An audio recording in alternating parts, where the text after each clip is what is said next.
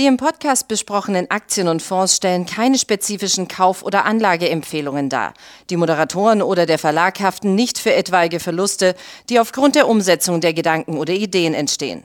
Herzlich willkommen zu einer weiteren Ausgabe von Money Train, dem Börsenpodcast von Der Aktionär. Heute mit mir im Studio mein lieber Kollege Lars Friedrich, der erstmal, ja, hallo und danke, dass du dir die Zeit genommen hast. Ja, sehr gerne.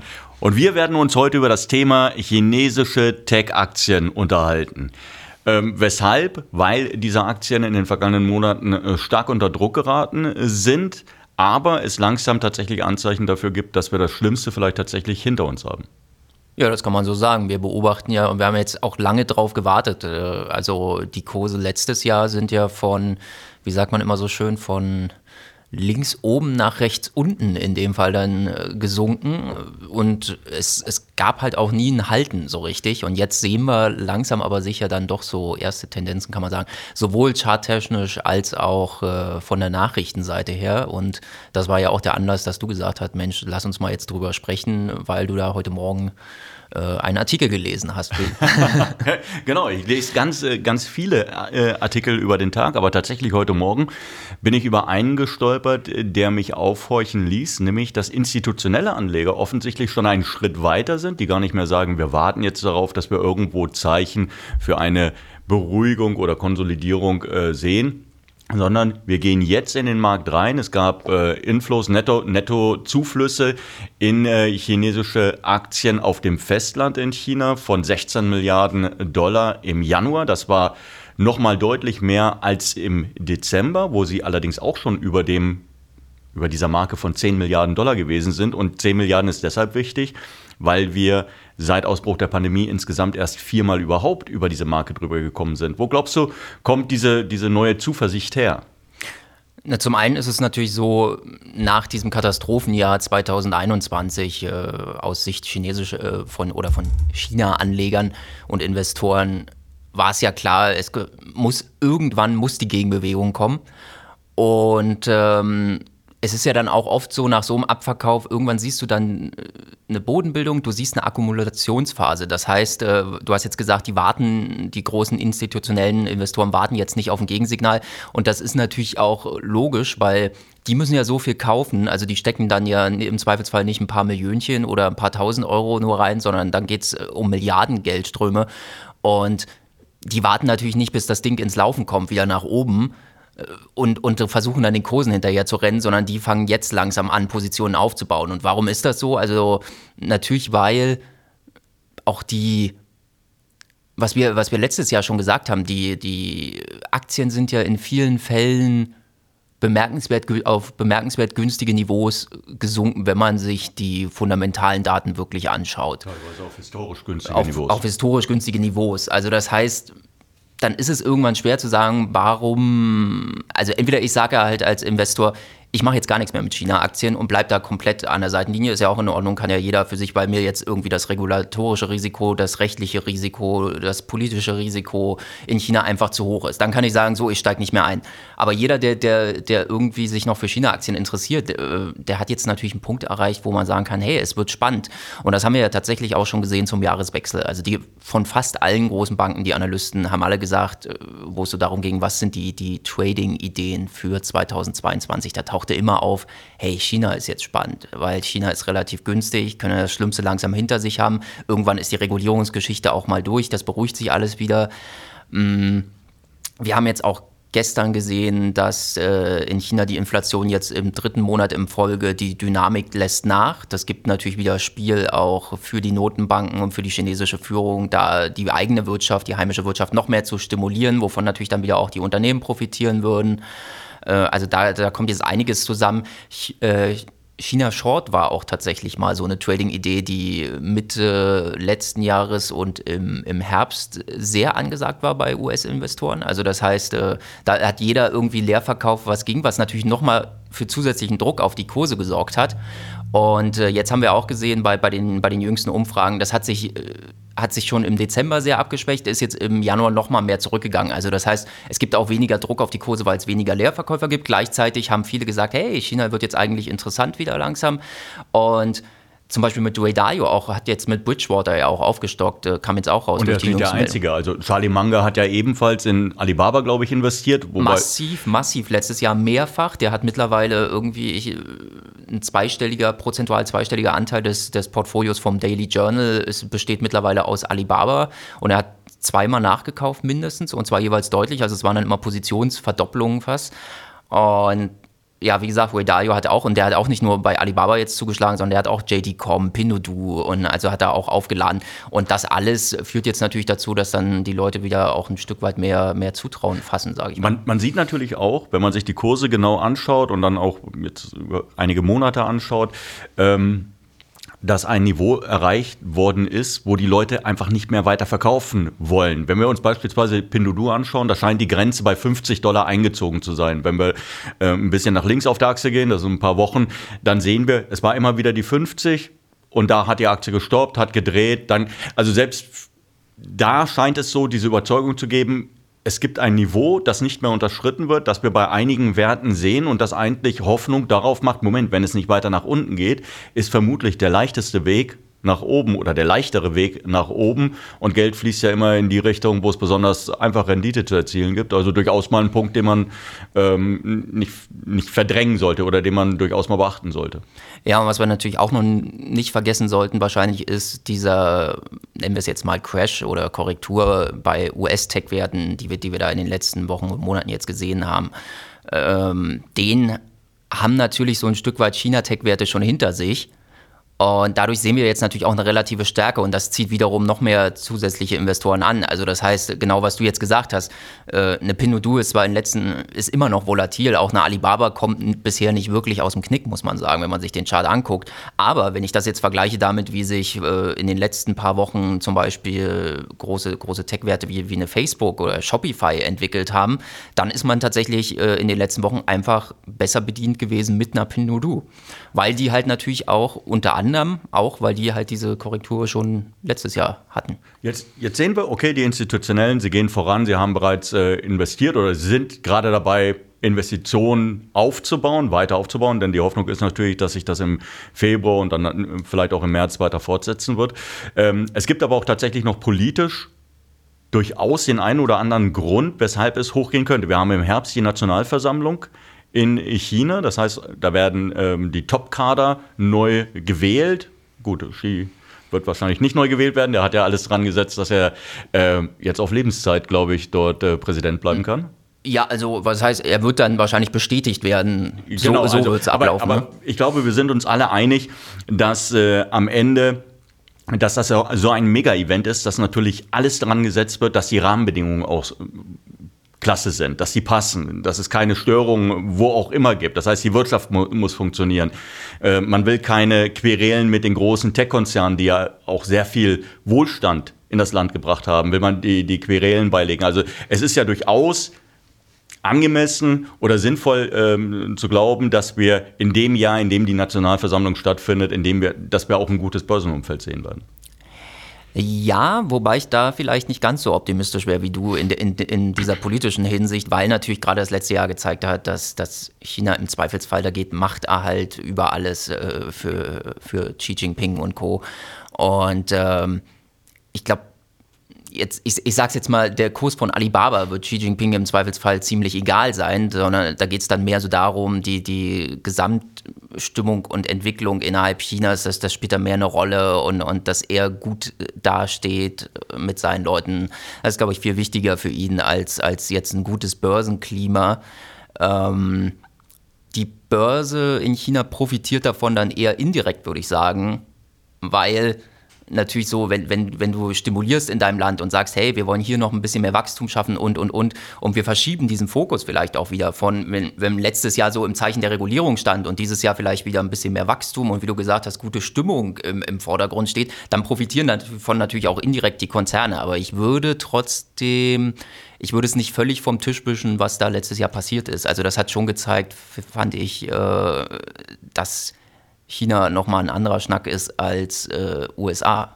Die allgemeine Lesart ist ja, die größte Regulierung ist jetzt mal vom Tisch. Also mhm. es wurde das reguliert, was zu regulieren war. Vor allen Dingen hat es dann die großen E-Commerce und, und Online-Games-Betreiber äh, ähm, letztendlich erwischt. Aber es, wir haben uns ja heute Morgen auch noch unterhalten, so kleinere Unternehmen, oder was heißt kleinere Unternehmen? Unternehmen wie Alibaba, äh, Ali Health also die, diese ähm, Medizin-Gesundheitssparte von Alibaba, da gibt es sicherlich noch den einen oder anderen äh, Wert, der da ebenfalls reif wird. Die sind bisher, die sehen nicht gut aus und wir würden auch weiterhin davon abraten, in solche Werte zu investieren. Ja, weil also, aber so ist es ja meistens bei einer Bodenbildungstendenz, wenn jetzt irgendwie das große Kapital reinfließt. Wohin fließt das große Kapital? Natürlich auch in die großen Unternehmen zuerst. Äh, und die B- und C-Reihe, sage ich mal, in China wird sich da jetzt noch nicht angeschaut, weil man setzt natürlich auf die, auf die, auf die Dickschiffe, die stabil sind, die auch von, von diesen makroökonomischen Trends dann leben. Also wenn, wie gesagt, die Wirtschaft insgesamt äh, belebt wird, während man natürlich bei den kleinen, äh, kleineren, das ist, kleineren Unternehmen ist es schon schwierig per se würde ich, würde ich, sagen, für, für große Fonds natürlich irgendwann, weil du relativ schnell an Grenzen stößt. Wie viel kannst du jetzt von deinen Milliarden wirklich in den kleinen Wert stecken, ohne den Kurs massiv zu bewegen? Das ist das eine. Und das andere ist natürlich die Regulierungsfrage dann äh, Gesundheitswesen, alles, was mit den sensiblen Daten zu, genau. zu tun hat. Gesundheitswesen, die ganzen Versicherungen und, und, und. Also überall, wo der Staat vielleicht sagt, hey, das wollen wir eigentlich die Kontrolle haben und äh, das finden wir gar nicht sinnvoll, das zu sehr zu kommerzialisieren. Da sind sie dann, können sie auch mal schnell sein. Und da ist der Einbruch dann natürlich auch viel schneller, als wenn jetzt bei einer Alibaba, wo man sagt, naja, mein Gott, äh, ein Großteil der Geschäftsbereiche ist jetzt A schon durchreguliert wurde schon durchreguliert und B, wenn jetzt noch irgendwas kommt in, in einem kleinen, dann ist das vielleicht zu vernachlässigen, weil, weil das nur einen Nebenbereich dann betrifft, dann, dann wird das nicht mehr so die ganz großen Auswirkungen haben. Und äh, ja, wie gesagt, und die großen Kapitalströme im Zweifelsfall, wohin gehen sie? Äh, dann gehen sie natürlich Alibaba, Tencent, so, so die, die ganz großen Dickschiffe sind dann natürlich die erste Anlaufstelle für Zumal sich ja da die Unternehmen auch weiterentwickelt haben. Das darf man ja immer nicht vergessen. Wir haben auf der einen Seite natürlich, jetzt nehmen wir Alibaba einfach mal stellvertretend, äh, die seit Monaten nach unten laufen, aber die natürlich in der, in der Zwischenzeit weiter ihre Milliarden äh, umgesetzt und auch verdient haben. Natürlich, das Wachstum, Wachstum wird sich verlangsamen, allein durch die regulatorischen Eingriffe. Es wird, der Wettbewerb wird nicht nur äh, geduldet, er wird gefördert. Und die großen Konzerne müssen da den Weg freimachen für kleinere Anbieter. Das wird natürlich auf, die, auf das Wachstum drücken. Nichtsdestotrotz, äh, die Wachstumsraten werden ja trotzdem zweistellig bleiben. Davon gehen wir zumindest aus. Ähm, deswegen, das wird natürlich auch, erwarten wir jetzt auch in der Redaktion mit Spannung den 24.02. Da wird Alibaba endlich dann mal aktuelle Quartalszahlen veröffentlichen. Hat ja auch ein bisschen länger gedauert, als man gedacht hat. Also viele hatten schon damit Mitte diesen Monats gerechnet. Ich will das mal einfach so im Raum stehen lassen, was auch immer, ob das jetzt was zu bedeuten hat oder nicht, dass sie jetzt etwas später damit um die Ecke kommen. Aber wir haben ja auch gesehen, dass jetzt im Vorfeld viele Analysten wirklich ihre Erwartungen, haben die Erwartungen zurückgenommen, haben die Kursziele gesenkt. Und insofern ist natürlich Klopf auf Holz, ne, ist natürlich viel wahrscheinlich jetzt auch mittlerweile eingepreist. Das heißt, äh, wir sehen tendenziell eher das positives Überraschungspotenzial, will ich es mal so formulieren. Also eigentlich dürfte mehr auf der, auf der, mehr Bums auf, auf der Aufwärtsseite momentan vorhanden sein bei China-Aktien als nach unten, weil wie gesagt, nach unten, jetzt nach einem Jahr, die mal, wer nicht rein will, ist, ist, oder wer sich trennen wollte von seinen Aktien, ist raus. Und es wird eher mit, mit einem, wie du schon gesagt hast, aufgrund der Regulierung, jeder rechnet damit, dass es halt nicht mehr ganz so toll läuft wie in den letzten Jahren. Und insofern müsste das normalerweise in den Kursen drin sein. Aber der Schaden, natürlich was das Anlegervertrauen betrifft, der war enorm in ja. den vergangenen Monaten. Es wird auch, nehme ich an, aus deiner Einschätzung her durchaus noch ein bisschen dauern, bis dieses Vertrauen letztendlich wieder äh, zurückkehrt. Vertrauen, irgendwann ist es natürlich auch einfach so, laufen die Kurse, dann wollen die Anleger Geld verdienen und dann werden sie wieder hinterherlaufen. Aber so prinzipiell, dass man sagt, Mensch, chinesische Aktien kann man trotzdem kaufen, ähm, das wird noch, wird noch dauern. Ja, also ich würde auch sagen, momentan ist definitiv für Privatanleger auch gerade noch nicht die Zeit, um massiv zu kaufen, weil warum sollte ich jetzt massiv kaufen, wenn ich noch keine entsprechenden Chartsignale sehe? Aber massiv bedeutet ja dass du da mit größeren Beträgen reingehst. Heißt das jetzt für dich, dass man so erste Positionen schon eingehen kann? Ich sag mal, wenn ich erste Positionen hätte oder, oder habe, also bei mir ist es ja bekannt, dass ich, ich schreibe viel über China und ich habe auch in, in bestimmten Aktien meine Position, die verkaufe ich jetzt natürlich auf dem Niveau nicht, sagen wir mal so. Und ich finde es aber schon, sowohl für langfristig orientierte Anleger als auch für Trendfolger, finde ich es eigentlich sinnvoll, noch ein Stück weit jetzt zu warten. Weil, wie gesagt, warum soll ich jetzt in der Seitwärtsphase kaufen? Äh, Gerade bei, bei einer Alibaba, bei einer Tencent oder so, da rennen einem die Kurse im Zweifelsfall auch nicht weg. Also natürlich kann es sein, wenn Alibaba jetzt tolle Zahlen veröffentlicht, dann steigt der Kurs mal, wenn wir kennen das, dann, dann ja, dann springt er halt mal 4, 5 Prozent hoch. Aber dann kann ich immer noch kaufen. Also dann habe ich ja immer noch ein Niveau. Selbst wenn die 10 Prozent macht, das ja, wirst du im Chart vermutlich nach dem Absturz nicht, nicht großartig genau. sehen.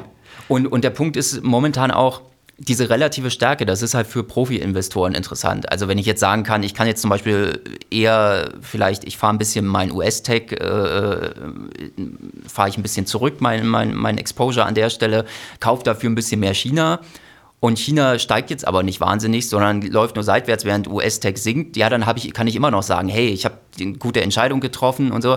Aber das nützt ja dem Privatanleger am Ende nicht viel, der vielleicht sagt, hey, ich will einfach die Aktien jetzt kaufen, die auf Sicht der nächsten Quartale einfach eine tolle Rendite machen. Und wenn jetzt äh, so wie, wie wenn solange es so bleibt wie jetzt, dass eine Alibaba und eine Tencent eher seitwärts läuft, wochenlang oder monatelang, während halt US-Tech absagt, ja, dann habe ich, das ist schön für den Profi-Investor, dann, wenn er, wenn er sich dann richtig entscheidet, aber für unsere Leser und, und, und Zuhörer ist es, glaube ich, dann noch nicht so spannend an der Stelle jetzt einfach nur was zu kaufen, nur weil es nicht fällt. Man sollte aber äh, tatsächlich nicht vorenthalten, äh, den Zuhörern natürlich, dass äh, es gibt tatsächlich positive politische Signale, auch jetzt mal abgesehen von dem, was noch kommen wird. Wir hatten in der Vergangenheit, haben wir tatsächlich ein Treffen gehabt äh, zwischen hochrangigen Vertretern der, der KP ja. und also letztendlich der Regierung und äh, Konzernen Lenkern.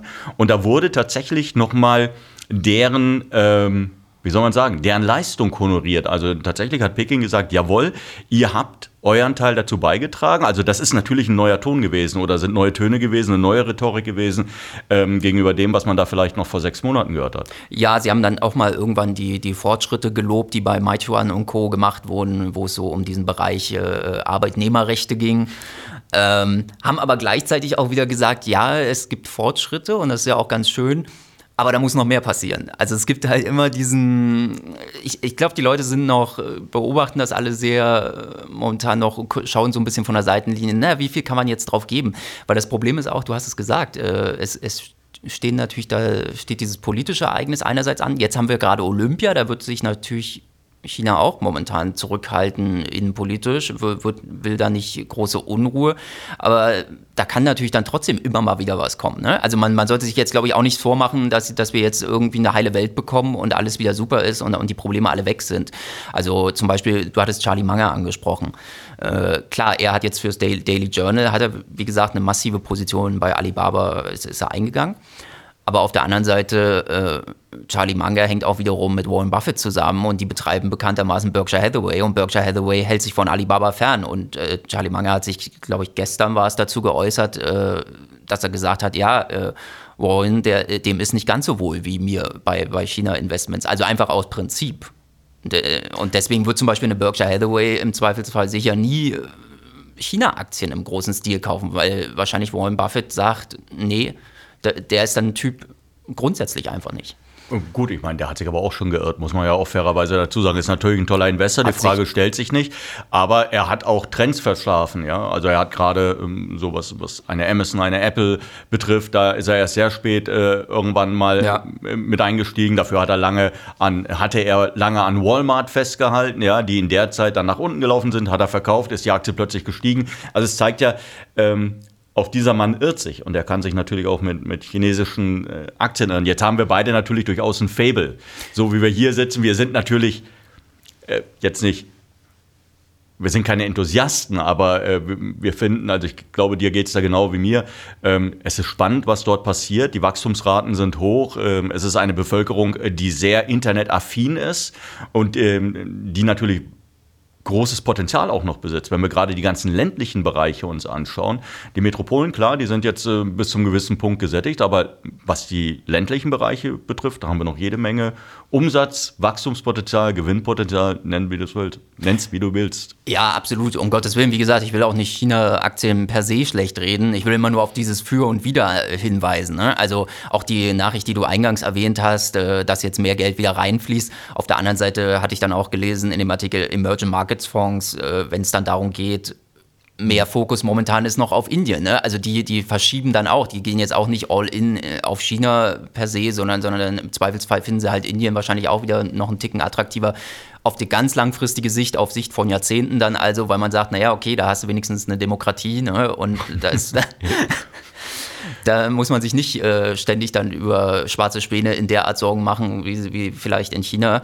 Ähm, und ich finde es halt auch nach wie vor so ein bisschen, was ich selber auch bei aller Liebe ein bisschen merkwürdig finde, auch diese, diese Spendengeschichte in Anführungszeichen, sage ich mal. Darüber also, diskutieren jetzt, wir häufiger, ja. Äh, genau, also dass dann irgendwie eine Pinduoduo und eine Alibaba und eine Tencent auf einmal alle sagen, ja, wir schieben jetzt mal so und so viel von unserem Gewinn einfach äh, aus dem Unternehmen raus in irgendwelche Gesellschaften, wo es dann für wohltätige Zwecke eingesetzt wird, was eigentlich letztendlich auch nur eine verdeckte Steuererhöhung ist und wo mit Aktionärsgewinn, sage ich mal, Anlegergewinn umgegangen wird auf eine Art, ähm, ja, die verfügen sehr frei darüber, sage ich mal. Und das passiert ja auch nicht ohne einen gewissen politischen Druck im Hintergrund, behaupte ich mal.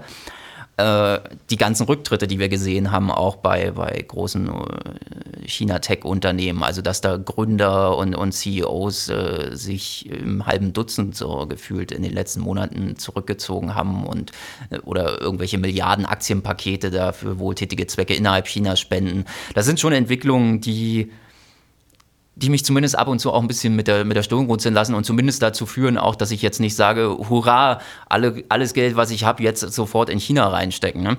Dazu kommt immer noch dieses Grundrisiko natürlich, was ja auch immer wieder erwähnt wird, wenn es mal hart auf hart kommt und die Chinesen wirklich aus irgendeinem Grund sagen sollten, wir machen dicht. Ich verstehe zwar immer noch nicht, warum sie es tun sollten, weil sie würden sich damit auch ins eigene Knie schießen, aber wenn die mal sagen, äh, diese ganzen Konstruktionen, dass da in den USA gehandelt wird und, und irgendwelche ausländischen Investoren kommen, ist ja eh ein Graubereich rechtlich gesehen und wir, wir machen da jetzt dicht, das wollen wir nicht mehr. So, dann, dann könnte es nochmal ganz zappenduster werden. Also, und das, dessen muss man sich halt auch immer bewusst sein. Ne? Auch diese Delisting-Thematik haben wir jetzt noch gar nicht angesprochen, aber in den USA, die, die, natürlich. die schwebt, die schwebt seit Jahren jetzt und es ist immer noch nicht geklärt. Und wenn das nicht geklärt ist, wird in den nächsten zwei, drei Jahren, irgendwann ist der Punkt erreicht, haben, die, haben sie ja schon gesagt, dann fliegen die halt alle geschlossen einfach mal von den US-Börsen runter. Und dann kann man natürlich wieder sagen, ja, dann wird aber in Hongkong weiter gehandelt und irgendwo anders. Also haben wir ja auch schon online mal ausführlich alles beleuchtet. Aber das würde natürlich auch alles potenziell jeweils dann die Kurse erstmal nach unten bringen. Massiv runterziehen. Und auf der anderen Seite, wie du schon sagst, natürlich ist der, ist der makroökonomische Trend ist intakt. China steht relativ gut da momentan im, im Vergleich zu anderen großen Wirtschaftsnationen. Ähm, ist stark da, auch der, auch der Yuan wird immer beliebter als Währung international.